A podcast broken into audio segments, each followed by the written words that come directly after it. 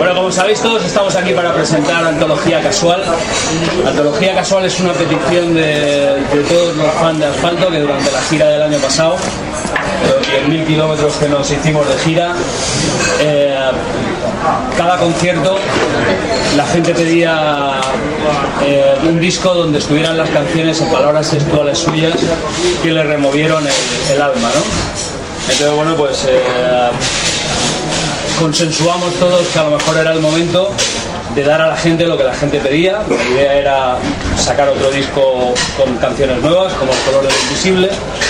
De hecho, la hoja de ruta era esa, ¿no?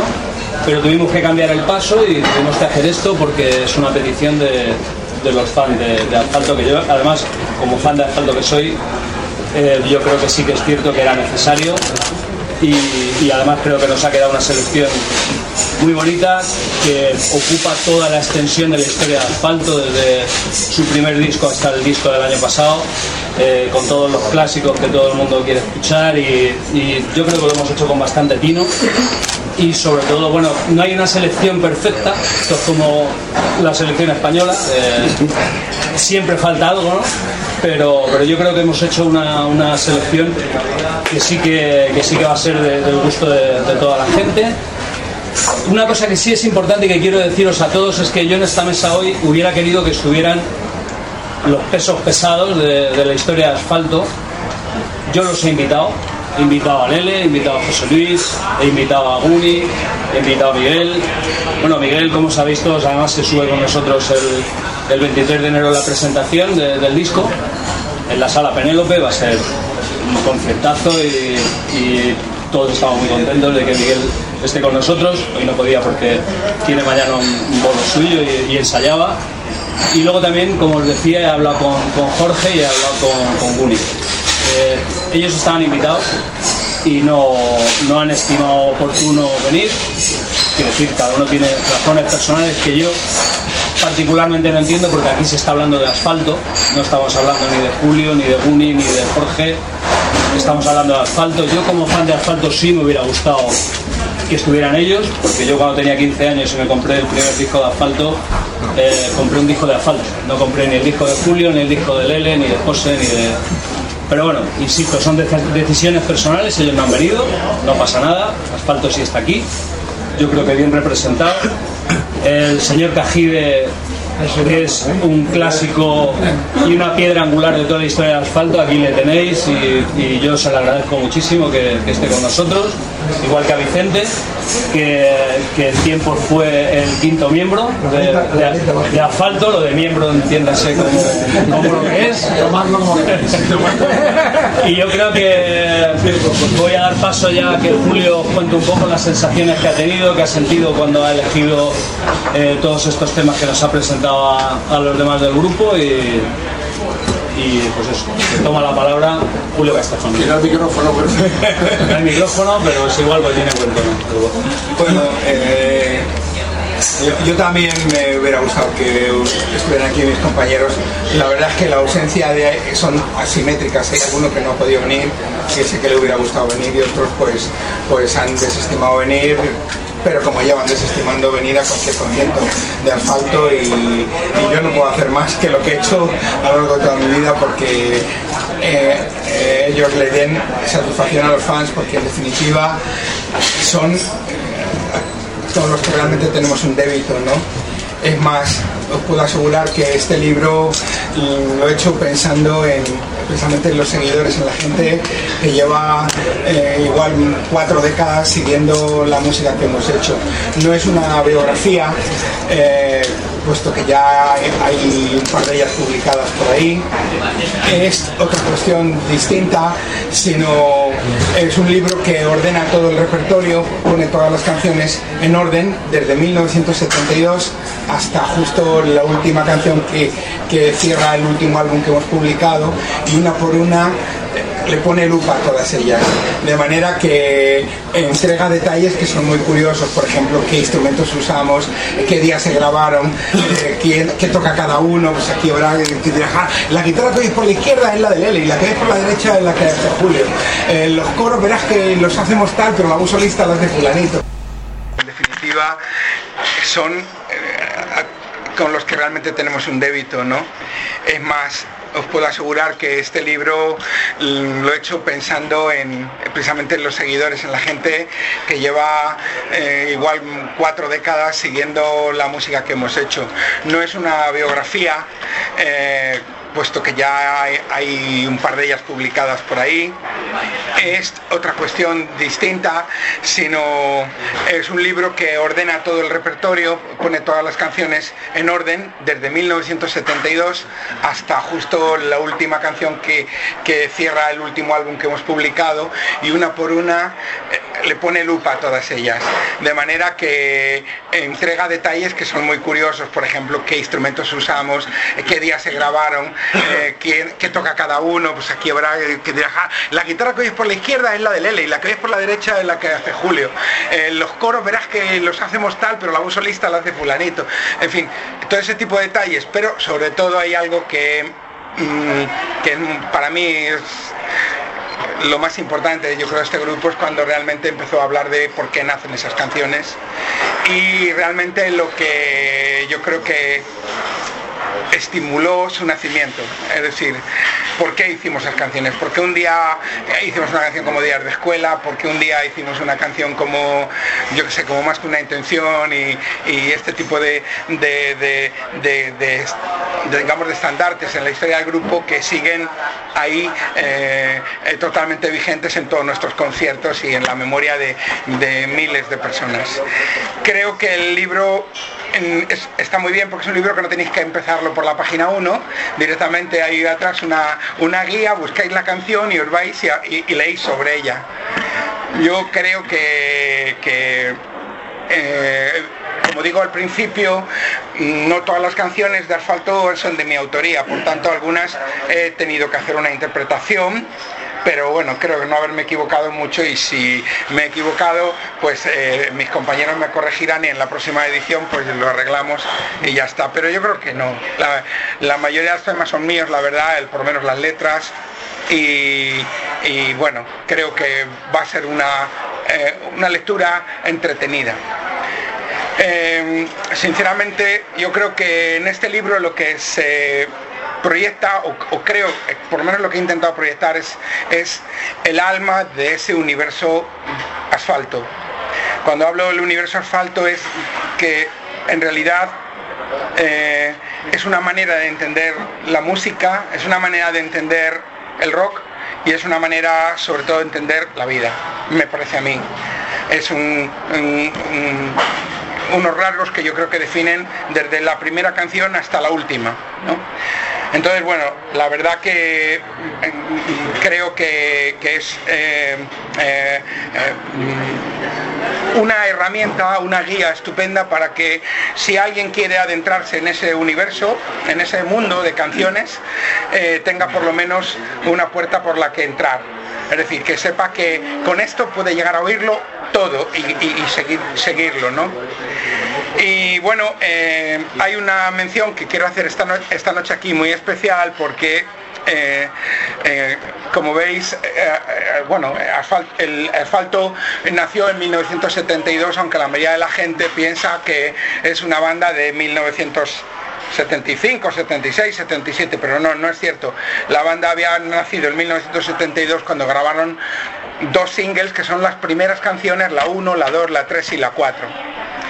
Yo mm, eh, tengo información de aquella época, aunque yo no estaba, puesto que yo llegué justo en el 74, pero esa información la tengo corroborada por las cosas que me contó José Luis Jiménez, que sí que estaba en aquella época, y recientemente por mi amigo Mario del Olmo, Fernando, que él fue el que le puso nombre a asfalto, así que por favor un aplauso.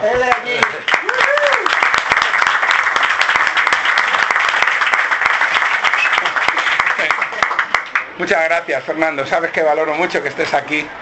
Bueno, eh, y, poco más. Eh, creo que, eh, deciros que lo escribí este libro prácticamente a lo largo de este verano Escribir es un ejercicio íntimo, los que muchos que sois periodistas sabéis eso.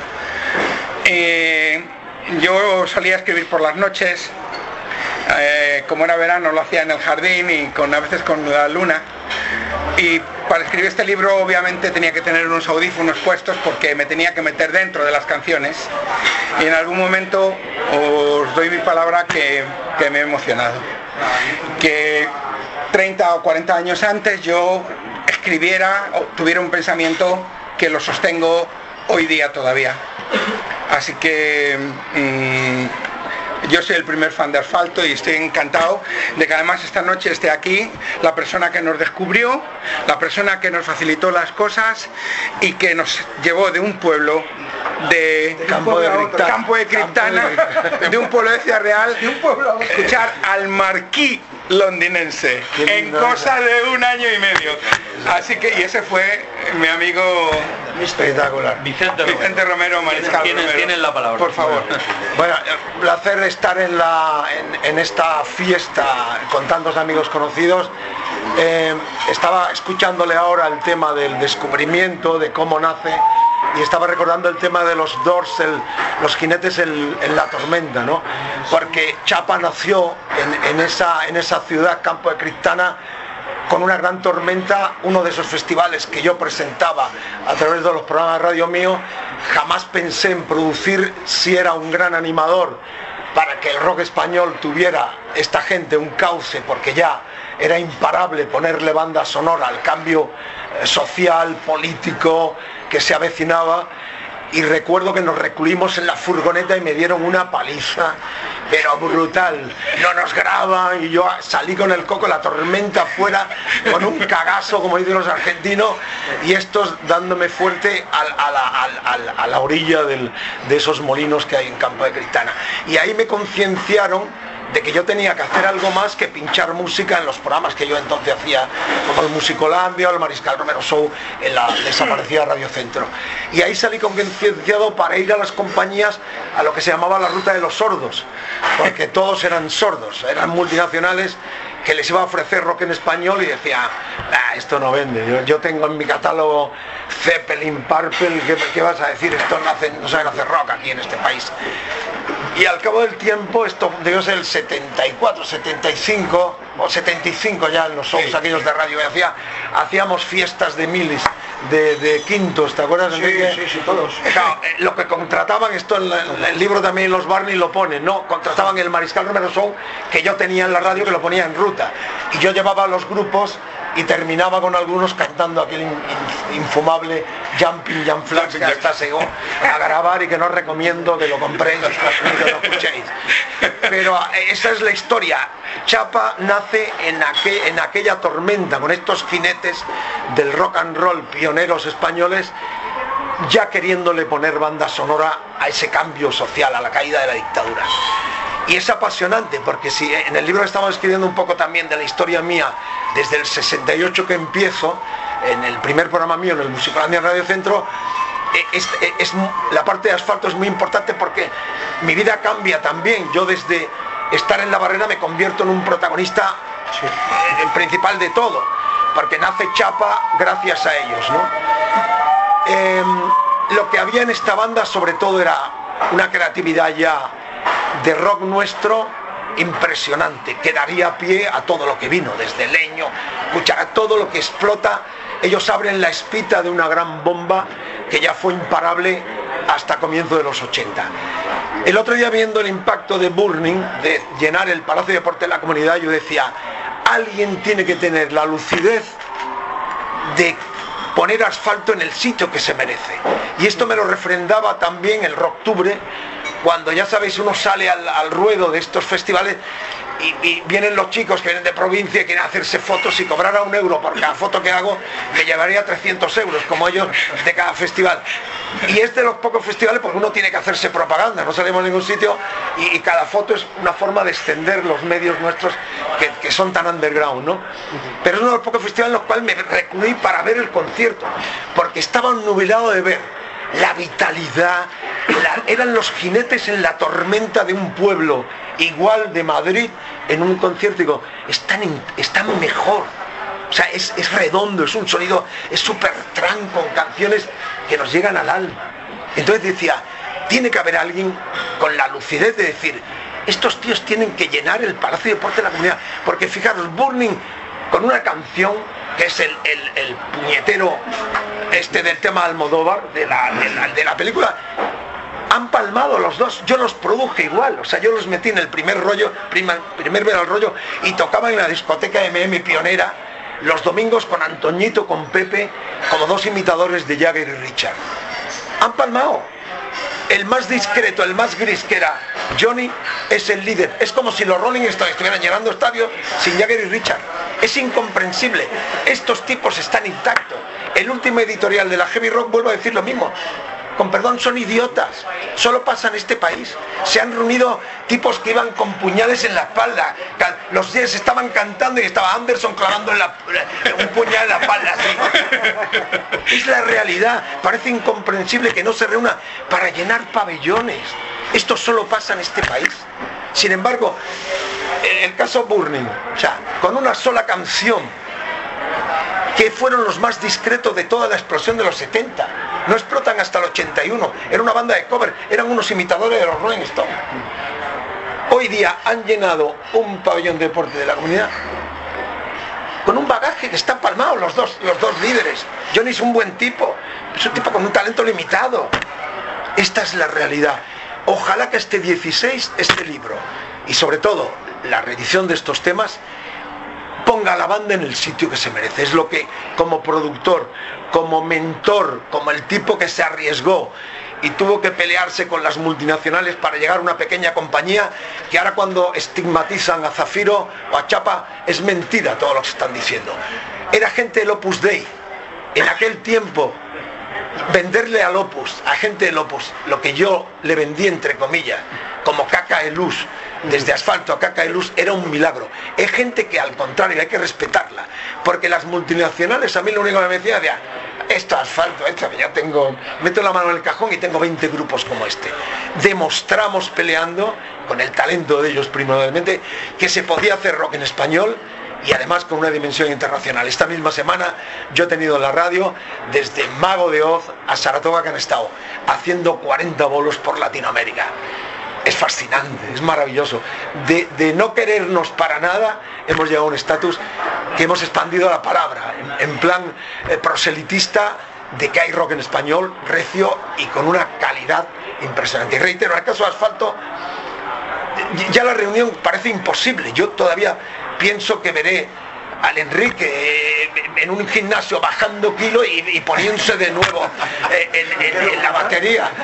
Eh, o que venga un cubano de esos y, te, o que venga el Pantera y te ponga en forma en, dos primaveras, yo qué sé. Pero yo no pierdo la esperanza. No más, además que se han editado por los hermanos Martínez, que son dos héroes que están ahí. A mí me gustaría que volvieran los, los asfaltos.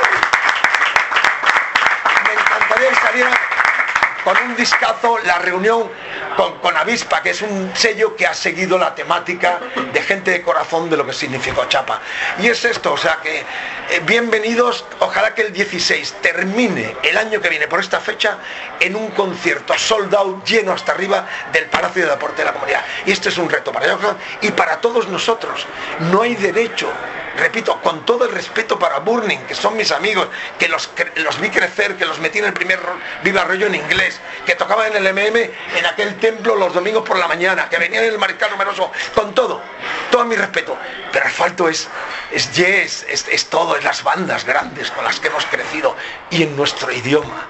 ¿eh? Es la Jefferson Airplane, es, es los grupos que quedan esa esencia. Están vivos y intactos, lo mismo que vi a ellos en Villaviciosa de Odón, donde están enterrados los, Triana, eh, Jesús y, Tele, eh, me emocioné de ver también a los Topo, a estos tíos dando, salí escribiendo una editorial y decir, pero solo pasa en este país, están intactos, están cojonudos todos. ¿Cómo coño no se reúnen para vindicar una época, un mensaje y una riqueza musical inimitable y que es un patrimonio cultural, esa palabra, de este país y del rock en español. O sea que a ver si entre todos empujamos sinceramente yo el primero o en la cola para que el año que viene en estas fechas los asfalto en cualquier formato, ojalá que sea la reunión, esperadísima por todo, llenen el Parque de Deporte de la Comunidad digamos, este es el sitio donde la banda tiene que estar. Esta- Pues eso se merece un aplauso.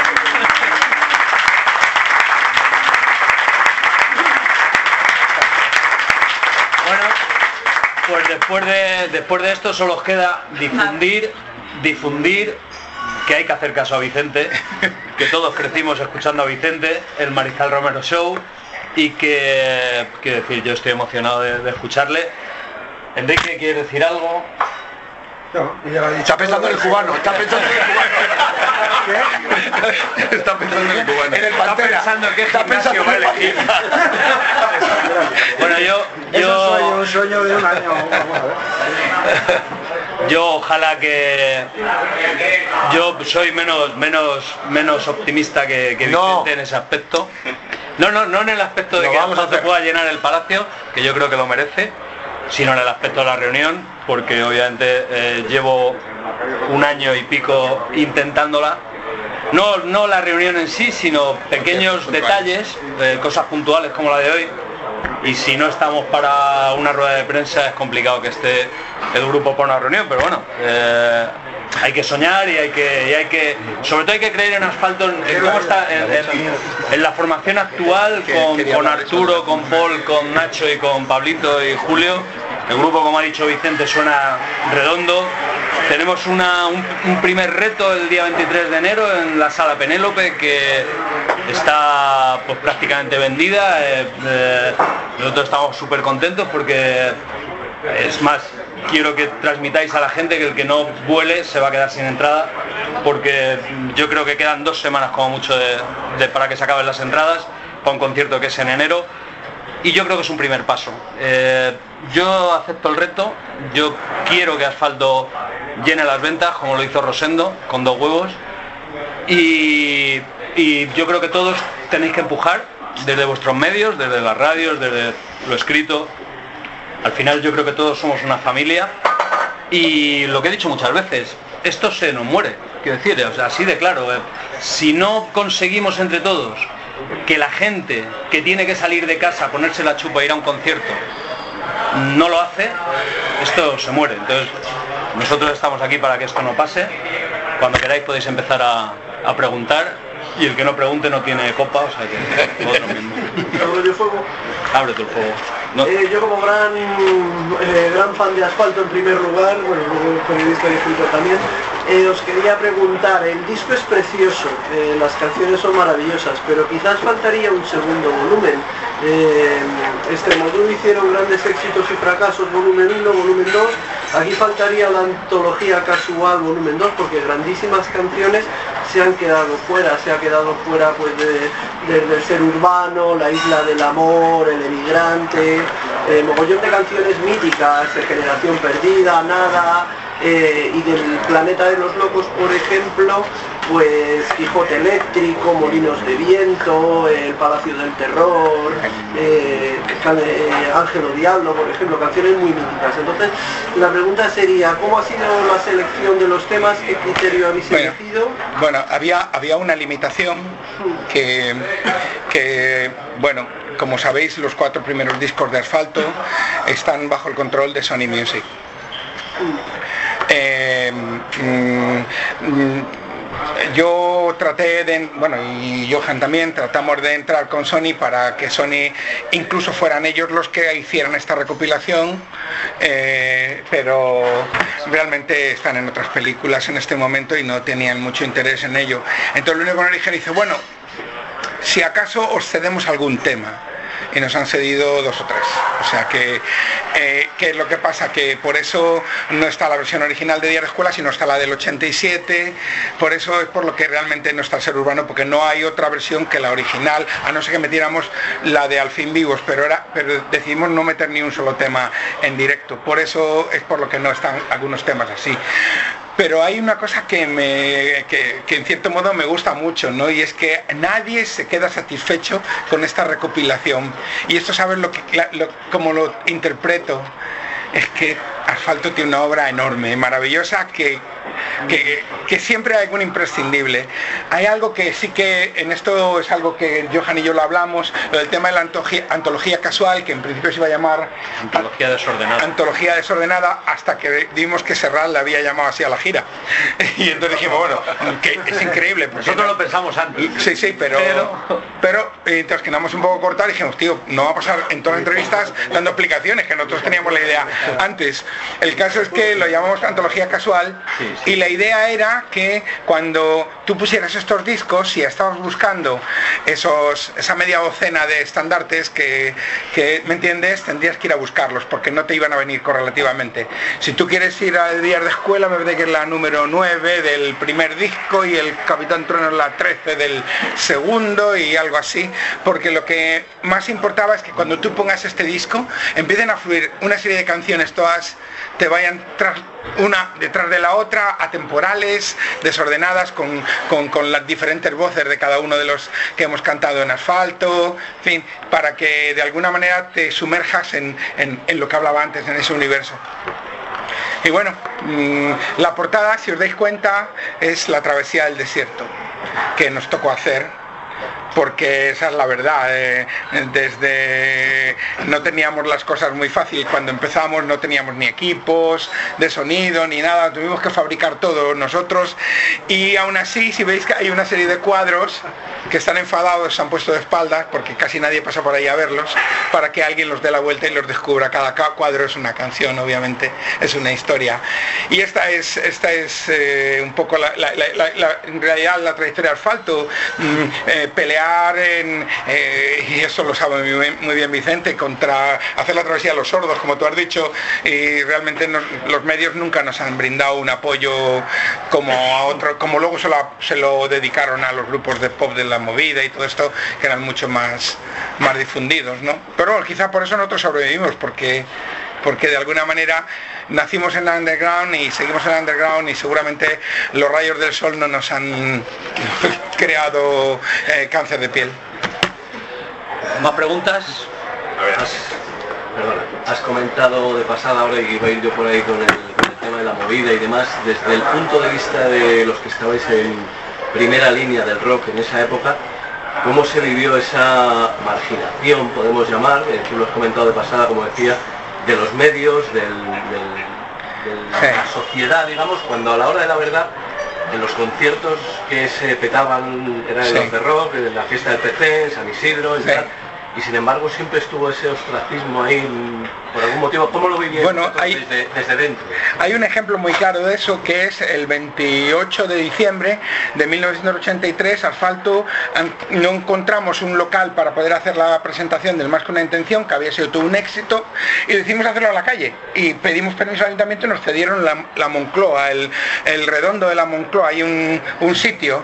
Se cortó la calle porque hubo más de 15.000 personas que, se, que fueron allá a aquel concierto. Al día siguiente abría cualquiera de los periódicos, mismo El País, y lo que te comentaban era un grupo de cuarta o quinta línea británico que había tocado en el Rocola. O sea, eh, no, no daban esa noticia ni ponían esa foto.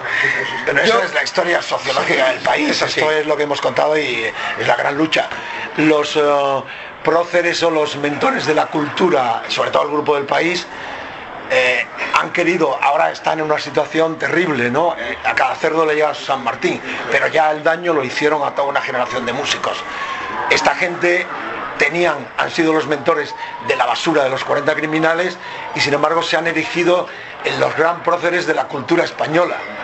Este lado de la cultura, que es gente que dice no, la han despreciado, porque en el país lo que quieren, o todo este tipo, el grupo Prisa en general, en aquel tiempo a los hermanos de Castro le pidieron el 50, eh, eh, la, la editorial, pedirle a Armando y a Carlos la editorial es como pedirte, pedirle que le regale, pues, ya lo conocemos todo. Digo poniendo un caso extremo, pero muy bien, porque la gente del rock decía que no. La gente del pop dice que sí, si algo tiene. Cuando el rock no es, no es hincha pelota, no es incordiante, no es subversivo, es pop, punto y pelota. Y al poder no le gusta el rock. Y esta gente es el poder, como se ha demostrado. Entonces, ¿qué pasaba? Coño, fumábamos canuto con los barrancos, con toda esta gente en el Buana de Ciudad Lineal, todos eran de los nuestros. Cuando llegan al poder, ¿qué ocurre? Que se montan en despachos y ya viene el mariscal, uy, yo no quiero verle. Y los mítines que hicimos gratis, pusimos la banda sonora del cambio. Hicimos un trabajo, pero luego ellos estaban en despachos con pastas, con... se- Ahí están, ahí está Leguina trabajando con la COPE. Delincuentes, o sea, intelectuales de todo tipo. Dice, este tipo fue presidente de la comunidad y luchó con nosotros en la barricada. Ahí están los González y compañía en los consejos de administración. ¿Dónde está el puño? ¿Dónde está la pana? Por eso es el prejuicio ahora contra estos nuevos mentores que uno ve. Yo tengo un hijo de, de 15 años y dice, papi, esta es la nueva socialdemocracia. Hablando de, de- de- iglesias, porque no se fía. Chaval con 15 años que ha estudiado y dice, por lo que me cuentas es exactamente lo mismo. O sea, hay que tener mucho cuidado porque te la clavan otra vez. Ese es el desconcierto con el voto. Porque ¿quién iba a pensar que estos tipos, que en el 78, 79 íbamos a hacer conciertos por el morro para el cambio, para una izquierda, han acabado el 90%, por eso Leguina haciendo de contertuliano en la COPE, criticando, o sea, eh, cabe todo. Entonces, el rock, pero no nos quejemos, porque estamos en el lado que queremos estar. A mí cuando la gente viene y se queja, yo estoy haciendo radio gratis, yo pago por hacer radio. Y, yo estaba en Onda Cero cobrando dos millones al mes en el último programa en cadena que hice, cuando vine a Argentina. Dos millones cada mes de peseta masiva. Y a mí no me, cae, porque es mi estado. Ahora con las recopilaciones de Chapa, hemos hecho televisión, hemos hecho fenomenal, pero yo vuelvo a hacer el programa por la tarde pagando eh, al servidor por estar en internet. Y me tan contento, porque es el estado, yo no sufro. Cuando hay, de pronto viene la CDC y vienen dos televisiones, ah, me encanta la vida. Pero yo mi estado es hacer radio. Ahora en una radio que yo me he montado, que pago y donde pongo lo que me sale de los platos. Y. Pero eso no es- eh, a mí lo que me jode son los, la gente que está en este estamento y que se está mirando todo el tiempo en el espejo. No, si estamos donde queremos estar. Ahí es donde veo yo la, auten- la autenticidad. Un momento, vienen a CEC y, y tienes que leer en los grandes medios, vuelve el heavy. Dice, pero idiotas, ¿y cómo vuelve el heavy? ¿Pero dónde vives? Claro, ¿cómo vuelve el heavy si, si están todos en ruta, eh, los Maiden ahora haciendo pases de 180 euros? Pero de que está, sois vosotros los que estáis en otra. Pero es el estado natural donde estamos. En el libro que estamos escribiendo con Muniesa, este tono sociológico No ha cambiado mucho. es que tuvimos que, que- que aguantar tipos. Había un tal José Manuel Costa, Sí. que era el primer escritor del país, que era un látigo para toda esta gente. Porque ellos querían otro mundo y yo. Yo produje Cacaelus y estoy muy orgulloso. Yo me podía haber puesto un alfiler en el culo, el pelo verde, y, ser Almodóvar cuando íbamos al Rocola. Nos esperábamos a las 3 de la mañana que se iban toda la mariconería y quedaban esas chicas chicas perfumadas con bragas de, de 2000 pelas que no las veíamos ni en película. Nos quedamos para pillar, íbamos al Rocola a pillar a, a las pijas, mientras la mariconería se iba con Almodóvar. Yo cu- ya cuando ficho a Alaska tenía 14 años. Yo podía haber sido líder de esa movida, como se apuntaron el Ordovás, toda esta panda que acabaron en la nómina de Radio 3, de Radio Nacional. Yo estoy igual que, lo- yo estoy igual que los músicos. Yo no he estado en plantilla nunca y he trabajado en todas las radios del país. A mí cuando un músico me viene y este lo sabe. En aquel tiempo lo, normal era yo te produzco, pero me pones en algún temita. Buscar en aquel tiempo los productores veréis como casi todos están firmando algún tema. Yo no firm, jamás le tangué a un grupo una canción y acabamos todos no cobrando. Todo era viva el rollo, cambio, todo. Y cuando nos dimos cuenta nos habían engañado. Estaba diciendo Julio ahora que Sony no le da las canciones, increíble. Yo como un idiota a estos tipos le decía, tienes que grabar, y yo no sabía lo que era editorial. Me decía, tienen que ir a la calle aquí a la Gran Vía a, una chica que era la que dirigía, que tienen que firmar. Y estaban firmando ahora no, los temas que tenemos que rogarle. O sea, esto es, es para... A veces la, se vuelve- la gente se vuelve loca. Hay una película hecha sobre la historia de Chapa con un director de cine. Lleva dos años con la película filmada. Este hombre no puede presentar la película. Es una película de, de- largometraje. No puede porque está en una lucha, porque fijaros, lo que era un sello underground, que era por favor que no cobramos, que yo no cobro royalties, que hemos tenido que firmar un papel ahora con Sony. Esto ha acabado en manos. Los másters de Universal y las canciones en Sony. Fijaros cómo se descuartizó una idea, er- era pura, era épica, era mar... es así la vida. Estaba contándolo. Yo no cobro nada de aquello. Y yo no, nada, porque al fin y al cabo los autores sí tienen ese derecho. Pero yo que fui a aquella locomotora, pero a lo que voy, es así de triste. Este es el lado que la gente a veces no conoce. Pero es el lado que nos toca. Somos lo que somos y, y hay- pero es lindo ahora ver otra vez cómo vuelve Maiden, cómo, cómo hay mil conciertos, cómo hay festivales que arropan a la gente. Y hay grupos, el caso de Rosendo también. O sea, hay injusticia. ¿Quién podía pensar que Rosendo está donde está y el Molina está donde está? Cuando Rosendo es verdad, canta como un burro y toca la guitarra como un elefante. Y el Molina es un genio. Y Molina es un...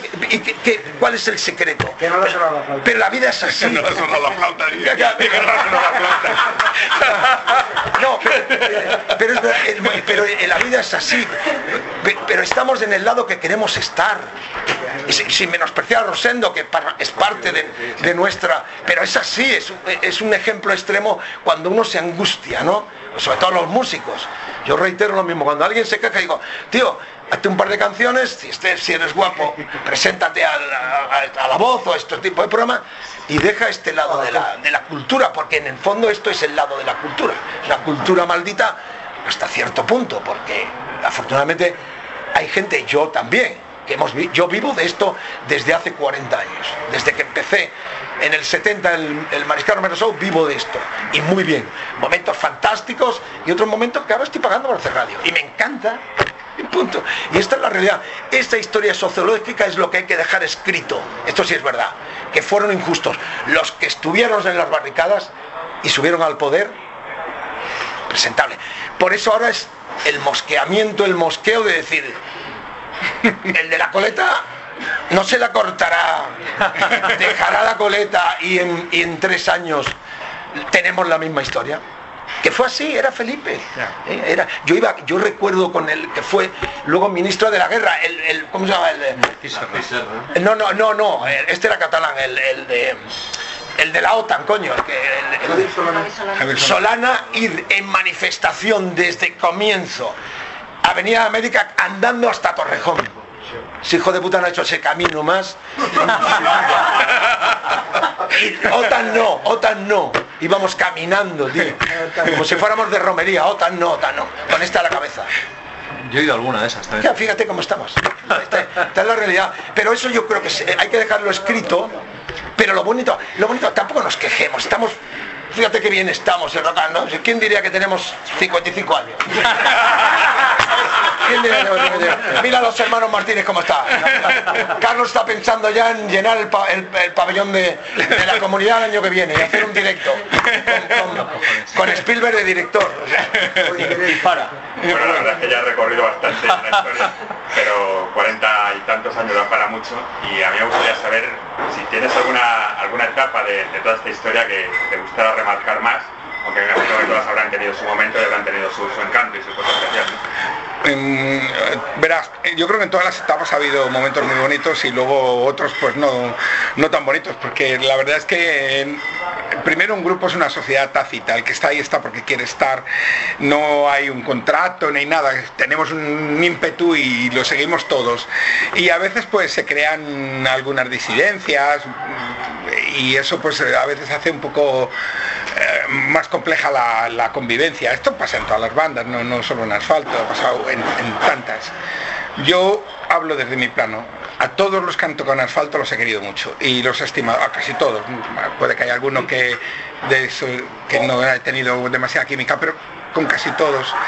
He tenido momentos buenísimos, la primera formación fue maravillosa hasta que un día me enteré de que estaban haciendo otro grupo.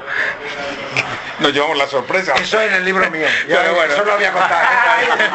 Pero bueno. La historia esa solo se la sé yo y estará en el libro mío. Claro. O sea que no. Y en las demás formaciones pues ha habido cosas muy buenas, eh, momentos preciosos y conciertos fantásticos y, y yo qué sé, mucha pasión por lo que hemos hecho. Marquí, el Marquí. Bueno, el Marquí fue tremendo. Qué bonito eso que ha dicho porque desde las tor- la- los molinos, yo he estado entrevistado en la radio y esta mañana y, y, ha salido, él se ha emocionado y lo he visto, Julio está muy emocionado, es muy emocional. Y me ha llegado a emocionar que yo soy bastante, un poco de llorar y de, emocionarme, soy bastante caliente en muchos aspectos, pero en ese aspecto soy poco llorica, él es más llorica. Si le dejamos un rato más llora. Y estaba recordándome, pero la frase que ha dicho es verdad, de, Campo de Criptana al Marquí. Cuando ha recordado eso yo me he emocionado y lo, lo- lo contaba, ¿no? Porque eh, son los primeros que pisan el marquí. El marquí para nosotros, nuestra generación, es donde empezaron los eh, empezó todo. El- Yo en el- lo- en los la- 70 viajábamos a Londres a comprar discos e instrumentos y el marquí era como Lourdes, es- era como la era- y de pronto yo verme esa foto que hay, yo verme Sí. con la camiseta de Snoopy presentando en mi inglés macarrónico From Spain Tonight. Marquí a- a- yo no me lo podía es, es el primer grupo ver una banda española pisar el marquí los más jóvenes no, no comprenderéis lo que fue aquello pero el marquí era es, bueno, está en la historia, desde el 60 de la Alexis Corner, empezó todo en el Marquí, empezó todo un pequeño club en el Soho londinense, el primero de la calle Wardorf, que eran, que habíamos 400 personas, pero ahí nació prácticamente, ellos lo pisaron. Y qué bonito eso, pues, para, Yo- yo me para el capítulo mío lo voy a robar. Sí. De Campo, Campo Cristana nació Luis Cobos. Eh, sí. Que no López Cobos, que lo confunde. López Cobos se fue de España, el director de orquesta, hasta los cojones, ¿sabéis la anécdota, no? Porque iba a la perfumería y dice, señor Cobos, qué bien ha hecho usted lo de la zarzuela. Acabó hasta el huevo, ya no vive en España, se fue, aburrido. Con todo mi respeto para Luis. ¿eh? Bueno, Mira, por, por comentar un poquito la música abajo, me he sentado. Por comentar un poquito la, la música de asfalto, ¿no? Un tema también muy interesante en el, en el repertorio ahora se, se, Sí. se descubre de maravilla. Siempre ha sido un grupo de rock duro, siempre ha sido un grupo comprometido, siempre ha sido un grupo además con ese puntito de rock urbano que se puede hablar, al final el rock urbano lo consideramos de otra manera. Pero creo que lo que nunca ha perdido asfalto ha sido, por un lado, la melodía y sobre todo la elegancia. Ha habido pocos grupos tan elegantes como asfalto en la historia del, del rock, o del, del- del poquito heavy que ha tocado asfalto en, en España. Creo que ha sido una máxima siempre de, de la banda y me imagino que tú, Julio, en ese sentido, siempre has tenido en cuenta a la hora de, de hacer las canciones, ¿no? Que tuvieran ese puntito de elegancia y de clase para que se llama asfalto. Bueno, yo creo que yo eh, en mi vida en general soy bastante, busco mucho la estética, es decir, me gusta que las cosas estén en su sitio y que todo, a cuando tú, por ejemplo, ahora mismo estoy colocando esto porque desde aquí donde estoy queda perfecto, ¿sabes? Eh, no, es verdad, quiero decir que, entonces, ¿qué es lo que sucede? En, lo, en lo musical me pasa exactamente igual. Yo no soporto un disco que suene mal, es decir, es más, me, me, me, me, me cruje, ¿no? Tengo, quiero que suene bonito, que suene, que se oiga y que sea agradable y que la esencia de una canción llegue perfectamente a la gente.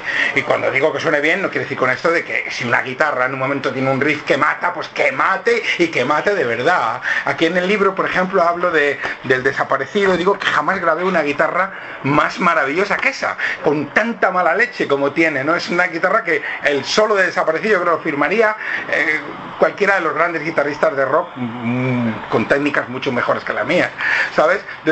Pero es eso, es decir, que me gusta cuando las cosas están eh, bien, bien hechas y, y- y por eso quizás los grupos de los discos de asfalto, las canciones de asfalto están como muy pulidas, como muy trabajadas, como bastante reflexionadas, para que lo que pretendo que, que- que transporten a la gente, que le, que le entreguen a la gente, les llegue bien, les llegue de una manera cómoda. Y es así.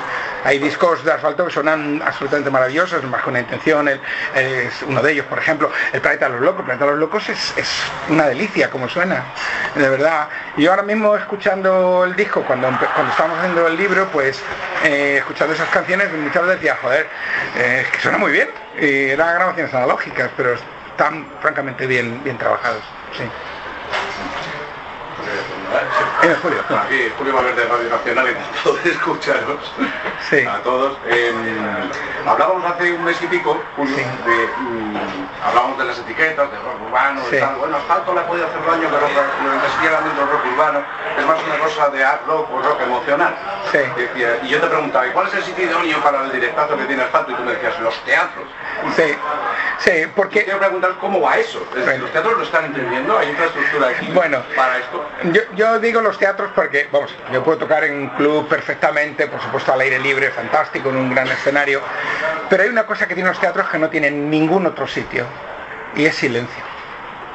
Y sobre todo la gente obligada a mirarte a ti.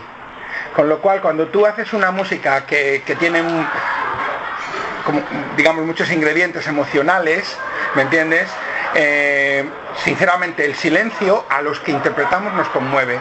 Cuando llega ese momento en que suena una guitarra acústica y oigo veo la oscuridad del patio de butacas y todo esto y lo veo completamente así, en ese momento yo estoy dentro de la canción, con lo cual yo mismo me, emociono en la interpretación. Y eso corre por, por, por abajo del escenario, se traslada a la gente y al final entramos en ese ciclo que es maravilloso, que es cuando las emociones empiezan a girar entre el público y tú. Eso se da mucho más cuando hay atención, si no la hay atención no. Yo llevo muy mal, por ejemplo, tocar en los bares, no he tocado, he tocado muy pocas veces y cuando me ha tocado hacerlo por, por lo que sea, eh, no me he sentido cómodo si no encuentro, si no veo que hay atención hacia lo que yo estoy haciendo. Porque cuando un intérprete está ejecutando algo, ¿me entiendes? Necesita mm, saber que, que- no hay nada que trastoque la relación que él tiene con lo que está haciendo. Y tú imagínate que esté tocando el hijo de Limber, apenas llegó a crecer y está yendo... Es imposible, es imposible, me, me- distraigo, no puedo, no puedo. Entonces, eh, por eso te decía que los teatros son un sitio ideal para una música que tiene tantos matices.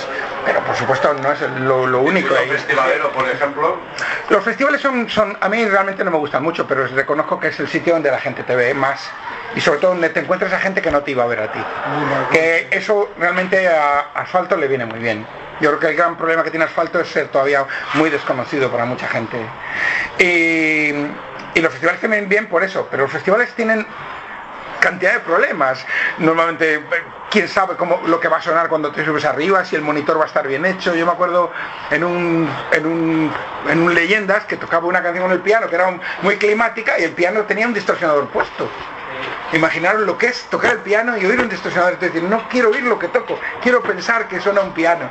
Y esas cosas, eh, yo siempre tengo tensión en los festivales, porque hasta que la cosa no empieza a sonar, eh, eh, creo que, me, cuesta mucho trabajo. Claro, es muy, muy difícil meterte, por ejemplo, imagínate en un escenario enorme y no oír la batería. Y, y- pensar que te vas a ir de ritmo porque, porque no la oyes suficientemente, porque no se puede probar, no has podido probar, o cuando se ha probado, vete a saber luego después qué es lo que pasa. Mientras que cuando tocas en un escenario que has hecho la prueba y la has dejado tal cual, pues bueno, ya tienes más posibilidades de que lo que suene va a estar más o menos bien. Los dos elementos. Pero los festivales cumplen una función en este momento para asfalto muy importante y lamentablemente nos gustaría tocar más de lo que tocamos en ellos, pero es muy difícil como asfalto no es un grupo muy clasificable y últimamente los festivales de rock se han hecho muy sectarios. Eh, es decir, hay festivales de, de, de, hard, de heavy, em, hay festivales de, de, indie, que no sé lo que es. Eh, yo digo que hay gente que toca mirándose los zapatos, por, por- la que veo así, pero eh, y, y en realidad no saben muy bien dónde ubicar una banda como nosotros. Fíjate que es increíble, ¿te acuerdas los, los enrollamientos como el de aquellos de Ciudad de León, como los primeros festivales? Sabéis que la gente, perdonad que cuente estas batallitas de, de ya de mayor, que le vamos a hacer, nací cuando nací. Eh, la gente, ¿sabéis cómo iba a los festivales? Con una mochila y una manta. ¿Sabéis por qué? Lo que iban era colocarse, poner la manta, se sentaban en la manta, bueno, se fumaban todos los canutos que podían, ¿me entiendes? La mochila la manta de 25 gramos. Eh, eh, sí, sí. Bueno, pero, pero bueno, pero los canutos no le hicieron mal a nadie, o casi nadie, la verdad es que la gente estaba relajada y estaba feliz. Y entonces pasaban, empezaron a pasar grupos y cada grupo era diferente. Todos tenían unos matices, ¿te acuerdas? Eh, los en la época de Armando repartían cera que no ves tú, eh, luego venían los bloques súper progresivos, sinfónicos, eh, en fin, había de, de No sé, no, se- las tribus nos hicieron meternos en tribus y, y fue problemático. Pero yo creo que todavía en Leyendas es, un ejemplo de festival donde se convive mucha gente. De los pocos, Desde sí, los más extremos, los pocos. ah, yo creo que Marco Rubio en este aspecto, como, como fan y como aficionado, es un tipo legal porque ha mantenido el espíritu. Es un tipo que nació como fan y ha mantenido un festival donde entra todo el mundo y él trata de, coordinar eso. No podemos negar que hay un tipo de gente más juvenil que, requiere otro tipo de excitación, pero vamos, yo os vi en el Octubre y, sinceramente me pareció mágico porque sonaba aquello, el escenario. O sea, yo creo que, que Asfalto pues cualquier tipo. Yo el primer concierto de ellas que vi fue la presentación del Close to the Ace en el Crystal Palace de Londres. O sea, eh, que es un sitio abierto, precioso. Yo creo que cuando hay buena música en un escenario, lo de abajo afectará al músico, pero si tienes una buena infraestructura de sonido, eh, la música está en, en ti y, y en lo que hay. Eh, Ese feedback, efectivamente, si lo recibes, eh, es mágico, ¿no? Cuando recibes esa del público. Pero yo estabas diciéndolo y yo lo que vi el otro día, hace tres meses, en, en esta ciudad, en este pueblo de Madrid, eh, en el concierto, sinceramente a mí mismo me sorprendió. Yo hacía que no os veía al aire libre mucho tiempo y dije, joder, esto es fascinante, porque además cuidáis el sonido y, y me, me- me hirvió la sangre de, de esto, de pensar, digo, pero coño, que es increíble que tengamos que estar eh, sufriendo esta marginación, un grupo del cual yo también me siento responsable en muchos sentidos, o sea que, pero yo creo que este 16 se va a arreglar esto, o sea, Johan va a conseguir, eh, yo el año que viene en esta fecha estarán ¿No los, los hermanos Martínez Avispa con un director 16 cámaras filmando el Palacio de Deporte de la Comunidad hasta arriba y sacando un discazo, un DVD espectacular. Si no me creéis, me ha puesto una ronda para todos que el año que viene hacemos el Palacio de Deporte de la Comunidad. Voy a estar trabajando en Inglaterra, en, en la Argentina, pero sí, allí os invito a lo que queráis. No, no, es una broma. Una ronda para todos si el año que viene no hacemos ah, un sitio mínimo 3.000 personas, una buena filmación y la reunión ya ahí sí que no me arriesgo, sinceramente, porque ya yo en mi faceta de periodista no quiero hacer de mediador, porque eh, eh, los periodistas tenemos un estigma que, que los músicos a veces desconocen, ¿no? que el músico, ya lo he dicho muchas veces, a veces se vuelve loco y ya no se acuerda ni de su madre en, en determinados momentos. Hay que respetarles, pues son artistas en ese aspecto. Pero, pero yo no yo no he hecho ninguna gestión y soy amigo de las dos bandos. Y reitero, este año he tenido el, placer de subir a este amigo eh, hace poquito para presentar las dos partes, las dos partes enfrentadas. Y no le he dicho nada a ninguno. O sea, en lo que sí reflexiono delante de, los- de las dos bandos, sutilmente, que me parece triste que no haya una reunión digna para que pase lo que ha pasado con Saratoga, que han venido a- la reunión de Saratoga, perdona Julio que cite otro, no, no, yo- es un ejemplo, o sea, pero- son tipos que se clavaban los puñales, o sea, y todos pensamos, Jero con estos va a ser un desastre, esto van a durar, bueno, se han venido de América, parecían hermanos, y claro, te quedas así, dice, qué mágica es la música, porque les dice, le, le miras a los ojos y te dicen, somos como hermanos, al cuarto concierto ya, la- y dice, pero vamos a ver, ¿no te acuerdas que hace un año y medio le estaban diciendo, eso es el hijo de puta, de lo mío"? y, que hace, "Mara- y te unes al coro, y dice, qué lindo, ¿no? Han ido a América sufriendo, eh, giras, y han vuelto como hermanos, están emocionados, se han descubierto ellos mismos. ¿Qué me dice? Y, y yo le pregunto, ¿y Jero? Jero el mejor, está. Es la magia de esto, pues son músicos. No, yo no tengo ninguna duda de que, de que si tuviéramos la posibilidad de subirnos en el escenario con otros componentes sería maravilloso porque la música nos unió y, y una vez que esto empieza a sonar nos vuelve a unir. Pero yo también quiero dejar la cosa muy clara, de verdad que es que es algo extraño porque eh, si nos vemos, no penséis que nos damos eh, patadas ni nada de esto, sino todo lo contrario, nos vemos y, y nos emocionamos, y nos damos abrazos y todo ese asunto. Pero luego cuando, cuando Johan le llama y dice, tío, ¿qué tal si hacemos esto? Y dice, no quiero ni ir a hablar de asfalto. Entonces, claro, no podemos hacer más. Pero yo sinceramente me, me encantaría, y sobre todo por, por los fans, es que, o sea, por la gente que nos sigue tantos años, que, que me imagino que algunos ya que son mayores dirán, joder, me gustaría un día volver a verlos y verlos ahí, así, ahí, los cuatro y decir, bueno, pues ya se acabó. ¿Cómo? ¿Qué nos hubiera pasado a nosotros si hubiéramos visto, por ejemplo, yo qué sé, en su momento, no se ha podido dar por las circunstancias de la vida, pero haber visto a los cuatro Beatles ahí, ¿me entiendes? Es tremendo. Eh, por eso te digo que es que eh, yo creo que ha- hay algo que por lo que hay que pasar encima. A lo mejor hay alguna cuita o alguna cosa, pues que Este año, este año va a ser, ahí. yo creo que este año va a ser. Y, no se acabó, yo, vamos, cuando leáis el libro veréis que hablo maravillosamente de todos mis compañeros. Además el libro... eh, No vas a vender nada si no hablas mal de nadie. ya, ese es el problema. Julio, De, puedes leer. ¿quién ha hecho el marketing? Pues, eh, A mí no me lo pases. a quienes me han acompañado en este viaje, puntos suspensivos. Que bien leo, ¿eh? Toma ya. Llegar a los 50 leyendo así, mira, hasta aquí. Quienes me han acompañado en este viaje, puntos suspensivos. Quítate las lentillas. tío. Toca. Mira, impresionante, ¿eh? Bueno, quiero decir que está dedicado a toda la gente que, con la que he compartido esta aventura y, y es verdad, lo con sumo respeto y con mucho afecto. No, no es una postura ni nada, eh, es que lo siento en el alma. Es que yo oigo, mm, yo qué sé, la isla del amor y, y oigo la voz de Lelo, la voz de, de, de Joe, bueno, de José Luis, y los oigo ahí cantando y, joder, me, me, me, me- se me da algo, porque son, me, me transportan a momentos en los que éramos muy felices, que lo puede decir Enrique, preciosos, momentos llenos de dificultades, pero de pasión, de, de amor por la música y bueno, no sé, yo... Perdona, Julio, eh, presen- eh, ¿cuentas la anécdota del pueblo de Galicia cuando fuiste con la furgoneta? ¿Esa la sabéis o no? Las mejores, eh, cuéntala.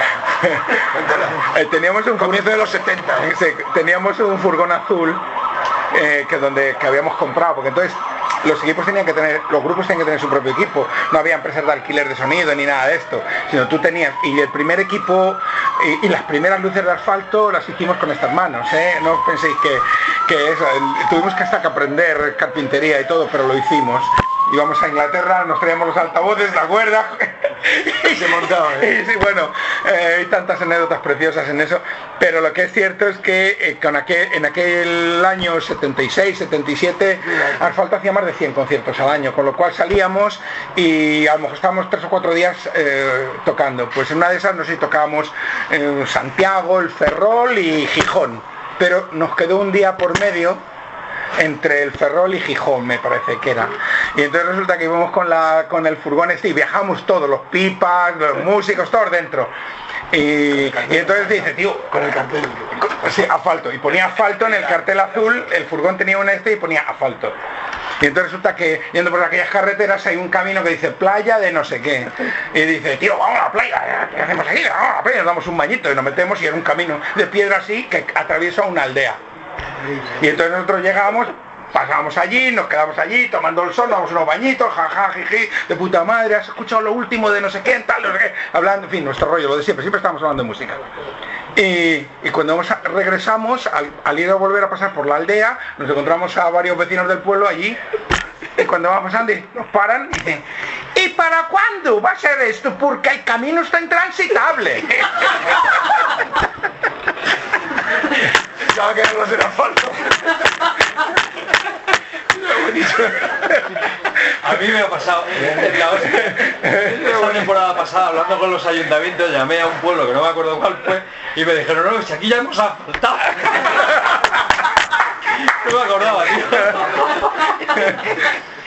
bueno, bueno, pues Qué bueno. eso fue el nombre que pusiste, Fernando. claro. Bueno, fin. la verdad que muchas gracias a todos, ¿no? Sí, y yo muchas gracias a todos. feliz Navidad y yo apuesto también eh, a favor de lo que ha dicho Son 30 copas, ¿eh? O sea, sí. Eh, si no lo hacemos, eh, eh, él pagará una ronda y la otra, pues ya hablaré yo con, con mi banco a ver si me da un crédito para pagar. Os invito yo también. Pero bueno, quiere decir que, que de alguna manera yo creo que sí, que este año debe de ser, eh, porque sí, porque eh, hay una cosa que ha dicho y es verdad, estamos bien, que eso es una suerte. Eh, es decir, físicamente, eh, mm, todavía creo que tenemos nuestras eh, facultades eh, de- musicales en buen estado y, y yo creo que, que- que sí que merece la pena quizá por lo menos un, un gran show en el que aparezcan todos los que han estado en un momento dado y, y eso y que haya ahí un, un rollo precioso donde la gente pueda ver a todo el mundo ahí porque realmente este nombre no lo he hecho yo yo lo he mantenido pero pero en realidad eh, todos son es patrimonio de todos los que han pasado por él y, y- y- y yo desde luego comparto con mucho gusto mm, mm, eh, digamos esa titularidad con, con, Una buena con todos así es Nada, muchas, Nada, que muchísimas gracias, a todos muchas gracias a todos. El día 23 de enero os esperamos en la sala Penélope, eh, que va a estar llena, eh, seguro. y difundirlo y que el año que viene este hombre Se va a cumplir. las 30 copas. Este se va a cumplir fijo.